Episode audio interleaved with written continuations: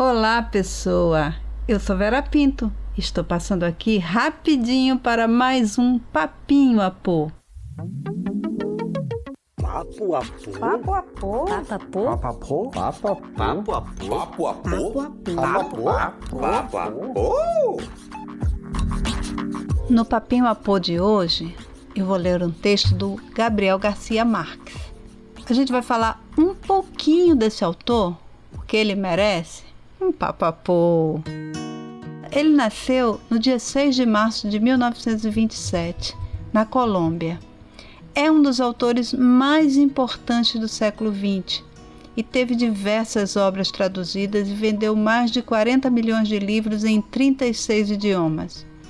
Recebeu o Nobel de Literatura em 1982 por conta do sucesso de suas novelas e histórias.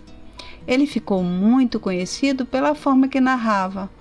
Foi um representante do realismo mágico, pois suas obras continham elementos mágicos e fantásticos, mas também abordavam temas políticos e sociais da América Latina e a condição humana, especialmente a solidão. Mas eu vou ficando por aqui, porque um papinho é um tempo muito curto para falar de alguém tão grande quanto esse escritor. Fique com a sua visão do que era o Natal, com um texto que foi publicado em 24 de dezembro de 1980. Não esquece que na próxima quarta tem um papapô cheio de coisa boa para você. Um beijinho e até lá! Esses Natais Sinistros, Gabriel Garcia Marques. Ninguém mais se lembra de Deus no Natal. Há tantos estouros de rojões e fogos de artifícios, tantas guirlandas coloridas, tantos perus inocentes degolados e tantas angústias de dinheiro para parecermos bem acima de nossos recursos reais que nos perguntamos se alguém tem um momento para perceber que tal bagunça é para comemorar o aniversário de uma criança que nasceu há dois mil anos em um estábulo miserável a uma curta distância de onde o rei Davi nascera mil anos antes. 954 milhões de cristãos acreditam que essa criança era a encarnação de Deus, mas muitos o celebram como se em realidade não acreditassem. O celebram também muitos milhões que nunca acreditaram, mas gostam de festas. E muitos outros que estariam dispostos a virar o mundo de cabeça para baixo para que ninguém continuasse a acreditar. Seria interessante averiguar quantos deles também acreditam no fundo de sua alma que o Natal de hoje é uma festa abominável e não se atreve a dizê-lo por causa de um preconceito que não é mais religioso, mas social. O mais sério de tudo é o desastre cultural que este Natal pervertido está causando na América Latina. Antes, quando só tínhamos costumes herdados da Espanha, os presépios domésticos eram prodígios da imaginação familiar. O Deus menino era maior que o boi. As casinhas empoleiradas nos morros eram maiores que a Virgem. E ninguém se fixava em anacronismos.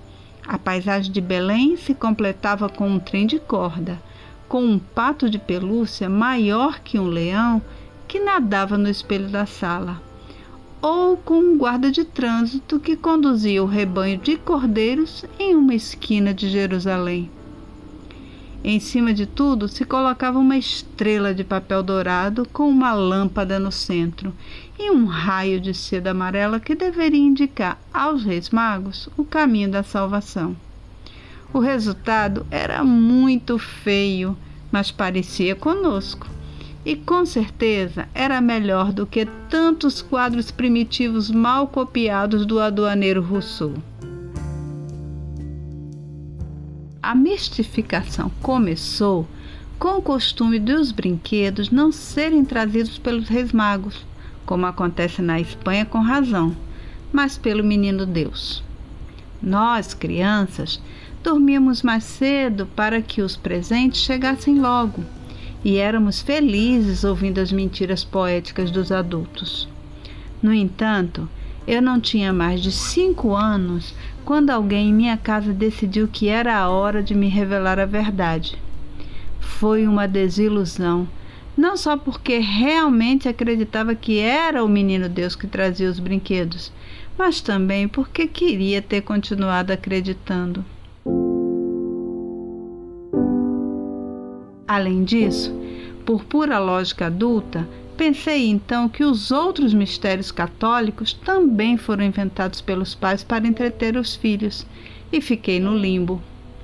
Naquele dia, como diziam os professores jesuítas na escola primária, perdi a minha inocência, porque descobri que as crianças também não eram trazidas de Paris pelas cegonhas, o que ainda gostaria de continuar a acreditar, para pensar mais no amor e menos na pílula.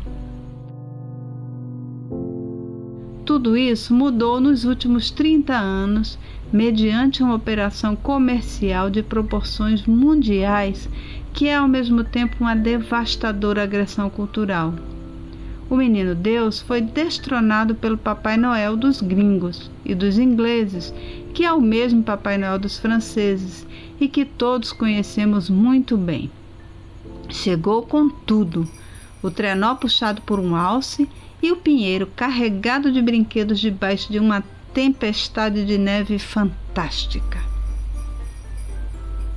Na realidade, este usurpador com nariz de cervejeiro não é outro senão o bom São Nicolau, um santo que eu amo, muito porque é do meu avô, o coronel mas que nada tem a ver com o Natal, muito menos com a véspera do Natal tropical da América Latina. Segundo a lenda nórdica, São Nicolau reconstruiu e ressuscitou vários alunos que um urso havia desmembrado na neve e por isso o proclamaram o patrono das crianças mas sua festa é comemorada no dia 6 de dezembro e não no dia 25 de dezembro. A lenda se institucionalizou nas províncias do norte da Alemanha no final do século XVIII, junto com a árvore de brinquedo. Há pouco mais de 100 anos, foi para a Grã-Bretanha e a França, depois para os Estados Unidos, e eles mandaram para a América Latina, com toda uma cultura de contrabando. A neve artificial, as luzes coloridas, o peru recheado e esses 15 dias de consumismo frenético, do qual poucos de nós ousamos escapar. Contudo, talvez a coisa mais sinistra desses natais de consumo seja a estética miserável que trouxeram com eles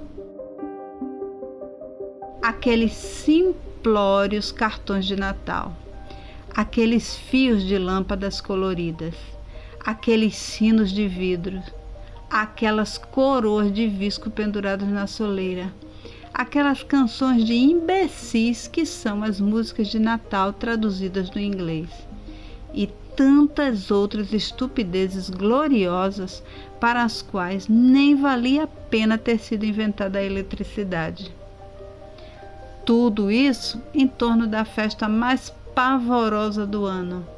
Uma noite infernal em que as crianças não podem dormir com a casa cheia de bêbados que se equivocam de porta, buscando onde desaguar ou perseguindo a mulher de outro que talvez tenha tido a sorte de adormecer na sala. Mentira! Não é uma noite de paz e amor muito pelo contrário. É a ocasião solene de pessoas que não se amam. A oportunidade de finalmente sair dos compromissos adiados como indesejáveis. O convite ao pobre cego que ninguém convida. A prima Isabel, que era viúva há 15 anos. A avó paralítica que ninguém se atreve a mostrar. É a alegria por decreto o carinho por piedade, O momento de dar, porque nos dão, ou para que nos deem, e de chorar em público, sem dar explicações. É a hora feliz dos convidados beberem tudo o que sobrou do Natal anterior: o creme de menta, o licor de chocolate, o vinho de banana. Não é incomum, como costuma ser o caso, que a festa termine em tiros. Nem é estranho que as crianças, vendo tantas coisas atrozes, acabem acreditando verdadeiramente que o menino Jesus não nasceu em Belém, mas nos Estados Unidos.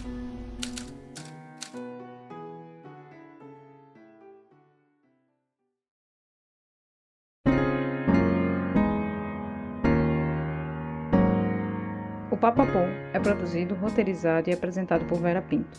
A edição é realizada por Natália Araújo e Hanna Nery. Natália Araújo faz a coordenação digital. Já a edição dos vídeos no nosso canal do YouTube é da Priscila Simas, que também é assistente de produção.